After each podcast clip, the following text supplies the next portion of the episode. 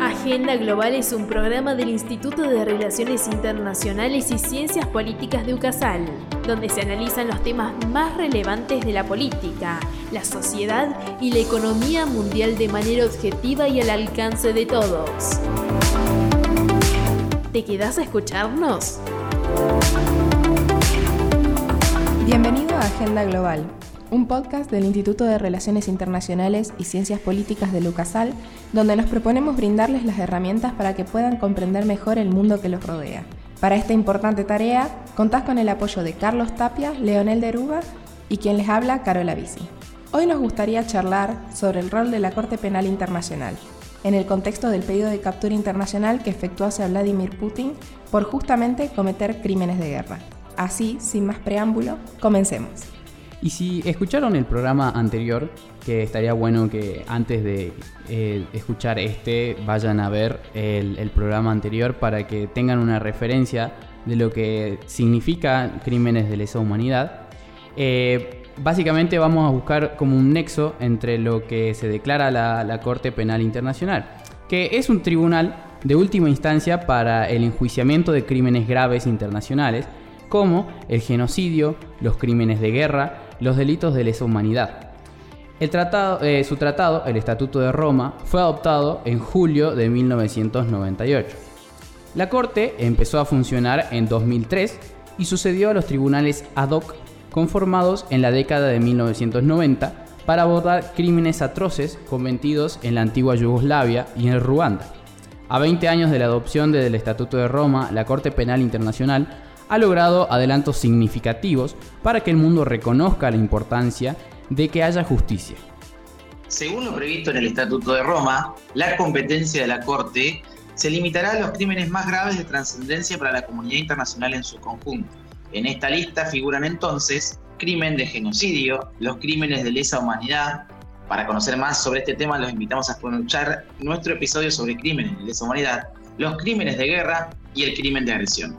Ahora bien, ¿dónde encaja el pedido de captura hacia Vladimir Putin? Bueno, en el artículo 25 del Estatuto de la Corte Penal Internacional podemos encontrar el apartado sobre responsabilidad penal individual, de conformidad con el mismo, la Corte tendrá competencia respecto de las personas naturales. Quien cometa un crimen de competencia de la Corte será responsable individualmente y podrá ser penado de conformidad con el presente estatuto. Cuando la Corte Penal Internacional anunció que había emitido órdenes de detención contra el presidente de Rusia, Vladimir Putin, y otra importante funcionaria del gobierno por cargos relacionados con un presunto plan para deportar a miles de niños ucranianos a Rusia por la fuerza, también colocó, de hecho, el nombre de Putin en una lista corta junto a algunos de los líderes más brutales que el mundo ha visto desde el final de la Segunda Guerra Mundial.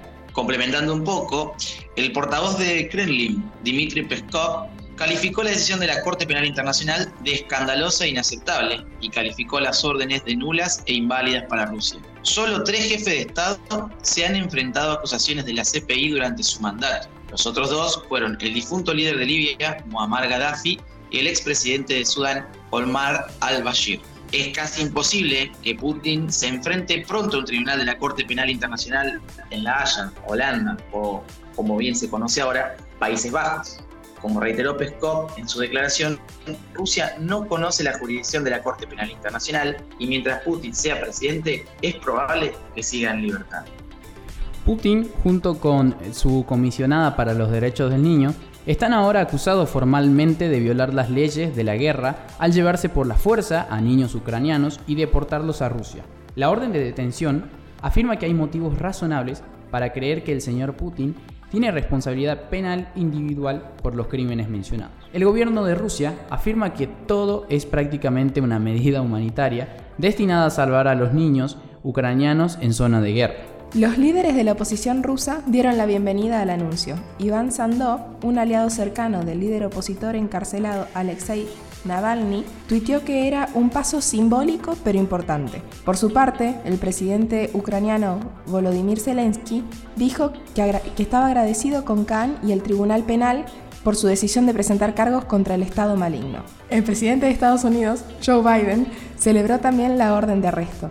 Biden señaló que aunque el tribunal tampoco tiene jurisdicción en su país, la emisión de la orden judicial es un argumento muy fuerte. Un factor interesante es que ni Rusia ni Ucrania son miembros de la Corte Penal Internacional, pero el gobierno de Kiev aceptó la jurisdicción del tribunal y está colaborando con la oficina de CAM, por lo que el procesamiento del jefe del Kremlin es posible.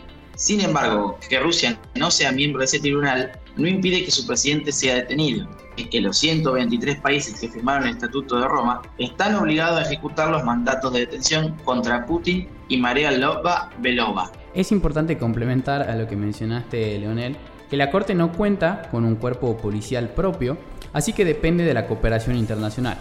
Pero si Putin o su, funcionaria viajan o sobrevuelan cualquiera de estos 123 países, deberían ser arrestados.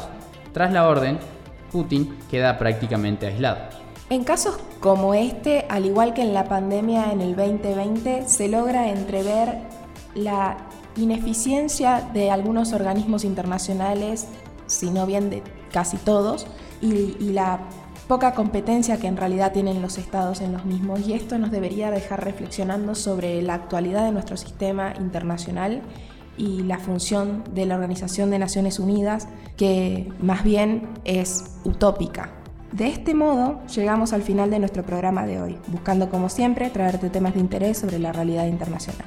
Si te gustó nuestro contenido, te invito a que nos sigas en nuestras redes, arroba Agenda Global IRICP en Instagram y Agenda Global por Facebook para mantenerte al tanto de las novedades que se vienen. Te agradecemos por tu compañía y esperamos contar con vos en el siguiente encuentro. Como siempre, esto es Agenda Global, el mundo en tus manos.